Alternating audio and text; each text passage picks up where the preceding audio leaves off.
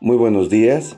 Soy Isaac Ramírez, profesor, maestro de literatura, de español, de etimologías, y hacemos este podcast con la intención de promover más para nuestros alumnos, padres de familia, público en general, algunas herramientas que tienen que ver con la enseñanza y el aprendizaje de la lengua española, así como elementos de la comunicación vistas desde las materias de comunicación y literatura.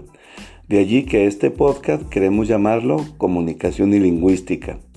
Esperamos que los audios aquí grabados y algunas actividades propuestas y demás reflexiones que surjan aquí sean para beneficio de quien nos escucha. También esperamos ser un medio que nos permita generar los pues, procesos de enseñanza más claros y asertivos. Y como siempre, muchas gracias y un placer.